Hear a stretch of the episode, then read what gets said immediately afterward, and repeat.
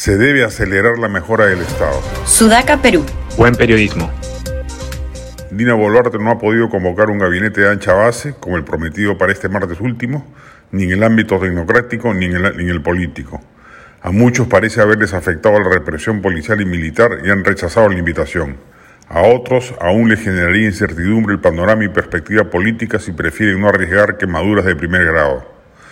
Va a tener que hilar fino el nuevo régimen. No goza de luna de miel y tiene fuerte oposición tanto en la izquierda como en la derecha congresales, quienes se opusieron al adelanto de elecciones, pudiendo, de ahondarse la crisis, llegar nuevamente a escenarios de confrontación ejecutivo-legislativo que amenacen con bombardear lo que hasta el momento parece un régimen de transición bien encaminado hacia las elecciones de abril de 2024. Tiene que andar con mucho cuidado la presidenta Dina Boluarte, sobre todo en dos aspectos que eran el pasivo mayor de su antecesor. La corrupción rampante en cuanto, en cuanto entidad estatal se infiltraba y la baja calidad tecnocrática de los funcionarios nombrados. Sobre ambos aspectos, el celo político de Dina Boluarte debe ser extremo.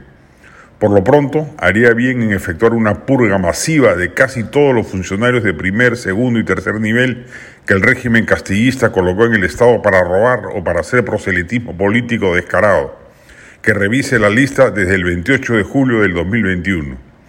No es posible, por ejemplo, que los allegados del FENATE Movadef sigan instalados en el Ministerio de Educación y haría bien de paso a la presidenta en disponer que se derogue el decreto supremo que intervenía inconstitucionalmente la derrama magisterial, botín de guerra de las huestes radicales del magisterio castillista. El Estado peruano debe ser depurado de los agentes operativos de la estrategia ya conocida de Castillo de preparar un golpe antidemocrático desde adentro, cosa que felizmente, dada su ilimitada torpeza y falta de densidad psicológica, no prosperó, pero que sirvió para poner en evidencia el plan urdido.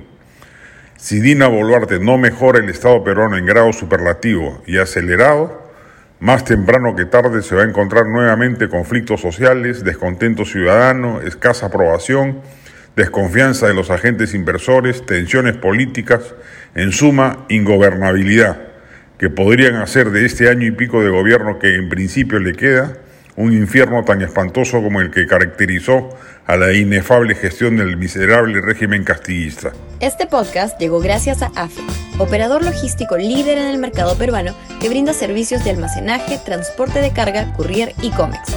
Los puedes ubicar en www.afe.pe.